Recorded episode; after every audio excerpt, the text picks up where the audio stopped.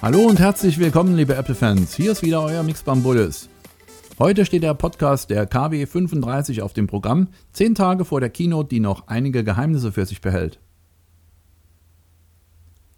Am Mittwoch tauchte ein Video eines YouTubers auf, in dem der Prototyp des kommenden iPhone 6s auszugsweise gezeigt wurde. Aus verschiedensten Bauteilen zusammengebaut sah man lediglich das Display und ein paar Bauteile in aufgeklapptem Zustand. Ob im kommenden iPhone auch bereits die Force Touch Technologie wie in der Apple Watch verbaut sein wird, konnte man leider noch nicht erkennen. Was aber mit an Sicherheit grenzender Wahrscheinlichkeit bestätigt sein dürfte, ist die Tatsache, dass sich das 6S und das 6S Plus äußerlich nicht vom momentanen Modell unterscheiden werden. Da jetzt nur noch 10 Tage bis zur Keynote vergehen, werden wir mit zunehmenden Zahlen solcher Videos rechnen können. Für diejenigen unter euch, die viel und gerne mit PDFs arbeiten, hat unser Kollege Trust das Programm PDF Element für Windows und Mac vorgestellt. 69,99 Euro für die Einzellizenz und 89,99 inklusive zusätzlichem OCR-Plugin sind gut angelegt. Komplett auf Deutsch übersetzt kommt das Programm daher. Wenn ihr mehrere Lizenzen erwerbt, wird es allerdings günstiger. Ihr könnt mit PDF Element PDFs erstellen, konvertieren, sogar PDF-Tabellen ausfüllen und bearbeiten, was gerade für downloadbare Formulare von Behörden sehr hilfreich ist. Auch eine Texterkennung ist implementiert, mit der ihr Texte und Tabellen einscannen und in Buchstaben umwandeln könnt. Diese nennt sich OCR, Optical Character Recognition. PDFs optimieren funktioniert auch prima, damit die bearbeiteten Dateien auf verschiedene Größen optimiert werden können, um per E-Mail versendet zu werden. Eure bearbeiteten PDFs könnt ihr auch mit einem Passwort schützen oder signieren. Alles in allem als ein hervorragendes Programm für Leute, die viel mit PDFs arbeiten müssen oder wollen. Anschauen könnt ihr euch das Review in unserem Forum in den News. Für Podcast-Fans hat Kollege Shorty Films eine neue App gefunden und vorgestellt, die auch Apple Watch Support unterstützt. Da Apple selbst leider eine Podcast-App für die Watch vergessen hat, warum auch immer, ist Overcast, wie die App heißt, die perfekte Lösung, um Inhalte auch auf eurer Watch steuern zu können. Die App ist kostenlos und verzichtet auf Werbung und Registrierungszwänge. Für 5 Euro könnt ihr euch Premium-Features wie zum Beispiel Downloads übers Mobilfunknetz freischalten. Interessante Funktionen für Hörbuchfreunde wie Smart Speed, mit dem ihr Sprechpausen überspringen könnt, oder Voice Boost, mit dem Stimmen besonders klar und deutlich hervorgehoben werden sollen, sind mit an Bord. Bei der Watch-App könnt ihr Podcasts wählen, vor- oder zurückspulen und noch ein paar kleine Einstellungen vornehmen. Zumindest bis Apple einmal auf den Trichter kommt und eine Podcast-App nachliefert für die Watch, ist Overcast ein echter Geheimtipp. Auch dieses Review könnt ihr in unserem News-Bereich nachlesen. Am Donnerstag dann war es soweit. Apple lud mit dem Leitspruch Hey Siri, give us a hint zur Keynote am 9.9. im Bill Graham Auditorium in San Francisco ein. Beginnen wir die Vorstellung um 19 Uhr mitteleuropäischer Zeit und wird wie erwartet und erhofft live auf allen iOS-Geräten und Windows 10 PCs weltweit übertragen. Am Freitag stellt euch unser Kollege Trust ein Review zur Verfügung. Dieses Mal ging es um eine iPhone-Lederhülle von der Firma Stilgut. Ihr könnt euch das komplette Review wie immer in unseren News im Forum genau anschauen und euch Appetit zu holen. Nutzer der iOS 9 Beta-Version profitieren seit Freitag von einem neuen Feature, das Apple freigegeben hat. Bei In der Nähe, wie es heißt, was nun in Deutschland flächendeckend zur Verfügung steht, werden je nach Umgebung und sogar Tageszeit passende Orte angeboten, zu denen ihr direkt über die Karten-App navigieren könnt. Diese Orte sind nochmals in verschiedenen Rubriken unterteilt. Nutzer des Berliner Nahverkehrs können sich sogar noch über einige andere Updates freuen, wie zum Beispiel die optisch überarbeiteten Karten des ÖPNV. Beide Updates sind serverseitig vollzogen worden und man muss sich somit kein Firmware-Update durchführen. Es gibt die Apple Watch jetzt schon einige Monate, aber Apple hüllt sich noch immer in Schweigen, was die Verkaufszahlen angeht. IDC, der große IT-Marktforscher, hat nun eine Schätzung veröffentlicht, nach der Apple im vergangenen Quartal 3,6 Millionen Exemplare seiner Apple Watch verkauft hat. Der iDevice-Gigant hat sich somit aus dem Stand den zweiten Platz unter den Wearables gesichert. Noch hält der Fitnessspezialist Fitbit mit 4,4 Millionen Geräten den ersten Platz. Allerdings fließen dort alle Modelle, auch die Fitnessarmbänder, mit in die Zahlen ein, was die Zahlen natürlich etwas relativiert. Zwei Drittel des Marktes sind jetzt laut einer Schätzung von IDC in Apples Hand. Also hat sich die Vermutung, dass sich die Watch besser verkaufen wird als alle anderen Computeruhren, mehr als bestätigt. Samsungs Anteil ist innerhalb eines Jahres von 14,3 auf 3,3 Prozent gesunken und das, obwohl die Südkoreaner seit fast zwei Jahren ihre Smartwatches gleich mit mehreren Modellen verkaufen. Apple selbst plaudert noch immer nicht aus dem Nähkästchen. Die Watch rangiert weiterhin unter der Kategorie Sonstige, in der auch iPods und das Apple TV angesiedelt sind. Analysten, die vor dem Verkaufsstart der Watch von bis zu 4 Millionen verkauften Exemplaren gesprochen hatten, können sich nun beruhigt zurücklehnen, denn so unrealistisch waren die Schätzungen wohl doch nicht.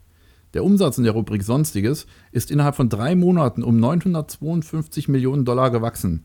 Dies schreibt Apple seinem neuen Wearable zu, das damit die Rückgänge bei den anderen Geräten der Kategorie mehr als ausgeglichen habe. Wir sind auf die genauen Zahlen gespannt, so Apple sie denn präsentieren sollte. Vielleicht werden wir zur Keynote am 9. September mehr erfahren. Wie wir alle wissen, hat Apple mit iOS 8 das Wi-Fi Calling vorgestellt, bei dem iPhone-Nutzer über WLAN und von dort über das Gateway des Mobilfunkproviders ein- und ausgehende Telefonate führen können. Leider haben unsere deutschen Provider wieder einmal ein Veto eingelegt und dieses Feature ad acta gelegt. Nun hat O2 die Vorreiterposition eingenommen und mit der O2 Message and Call App einen eigenen Weg in diese Richtung eingeschlagen. O2 schreibt dazu, mit der kostenlosen O2 Message and Call App bietet O2 seinen Kunden als erster Mobilfunkanbieter auf dem deutschen Markt die Möglichkeit, mit dem Smartphone im WLAN zu telefonieren. Darüber hinaus können die Kunden weitere digitale Features wie Videotelefonie, Chat und Datenaustausch nutzen.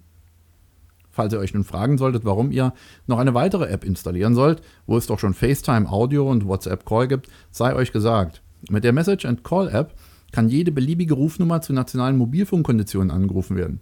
AllNet-Flat-Kunden zahlen also keinen Cent.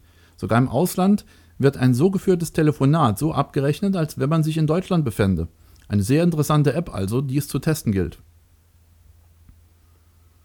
Für diejenigen unter euch, die sich noch auf ein neues iPhone mit kleinerem Display gefreut haben, wird es wohl laut der Seite 9to5Mac eine Enttäuschung geben. Zur Keynote am 9. September werden wohl lediglich die Modelle iPhone 6s und 6s Plus vorgestellt werden.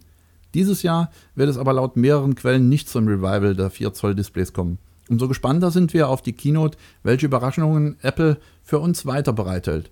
Sagt uns eure Meinung, wie ihr zu den immer größer werdenden Displays steht. Findet ihr die Entwicklung richtig oder denkt ihr auch, dass es jetzt mit dem Displaywahn genug sein sollte?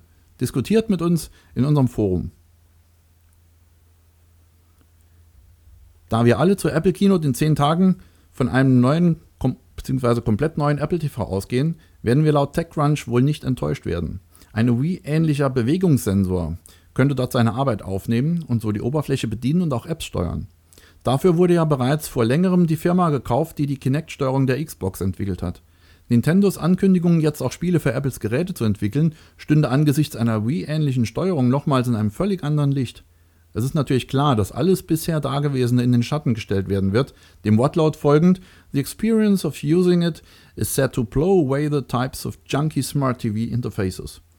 Da Apple sich diesmal das Bill Graham Civic Auditorium in San Francisco mit stolzen 7000 Plätzen als Location ausgesucht hat, denken wir, dass etwas Größeres ansteht und dass Apple TV endlich seinen würdigen Nachfolger erhält, der den Sprung zu einer ernstzunehmenden Produktkategorie schafft.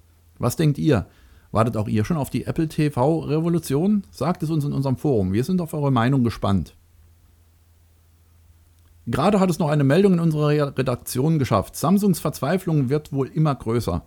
Bereits vor einer Woche wurde von einem Angebot berichtet, mit dem Samsung Apple-Kunden abwerben wollte. Dies hat wohl nicht so gefruchtet. Nun erweitert Samsung diese Offerte nochmals. Bei dem ursprünglichen Angebot, das es allerdings nur in den USA gab, wurde eine 30-tägige Testphase für einen Dollar beworben. Nach dieser Testphase konnten sich die Probanden einfach für das Gerät entscheiden und wechseln. Zielgruppe waren natürlich iPhone-Nutzer. Wie es aussieht, läuft dies nicht gerade zufriedenstellend. Nun geht Samsung in die zweite Runde. Zu einem 100 Dollar Play Store Gutschein spendiert Samsung jetzt zusätzlich 100 Dollar, wenn das alte iPhone an Samsung in Zahlung gegeben wird. Dies allerdings dürfte natürlich extrem lächerlich sein, denn egal welches iPhone man hat, alle Modelle sind in zu, äh, vernünftigem Zustand mehr als 100 Dollar wert beim Privatverkauf. Man erkennt anhand des neuerlichen Angebotes unschwer die Verzweiflung Samsungs, nicht die letzten Fälle davonschwimmen zu lassen. Mit der Vorstellung der größeren iPhone-Modelle verlor Samsung mehr und mehr Kunden, war es doch bis dahin ausschließlich die Größe, die die Nutzer zu Samsung greifen ließ. Da diese Alleinstellung somit Geschichte war, wanderten immer mehr User ab und entschieden sich für Apples iDevices. Mit der neuerlichen Aufstockung des Angebots will sich Samsung wahrscheinlich zusätzlich für die Vorstellung der neuen iPhone 6s und 6s Plus Modelle am 9. September wappnen. Wir sind gespannt, was sich der Apple-Kontrahent als nächstes überlegen muss, um nicht noch mehr ins Hintertreffen zu geraten. Wie ist hierzu eure Meinung? Werden die neuen iPhone-Modelle Samsung noch mehr Umsatzrückgänge bescheren? Diskutiert mit uns in unserem Forum. So, liebe Fans, das war die Zusammenfassung der vergangenen Woche. Nur noch ein Podcast bis zur Keynote und dann sind wir wieder um einiges schlauer. Ich wünsche euch und euren Familien noch einen schönen Sonntag und schaut wieder rein in unser tolles Forum. Bis dahin, tschüss und bye bye, euer Mix Bambulis. Mehr Informationen zum Podcast oder zur täglichen News findest du online unter eiszene.com. Wir freuen uns auf dich.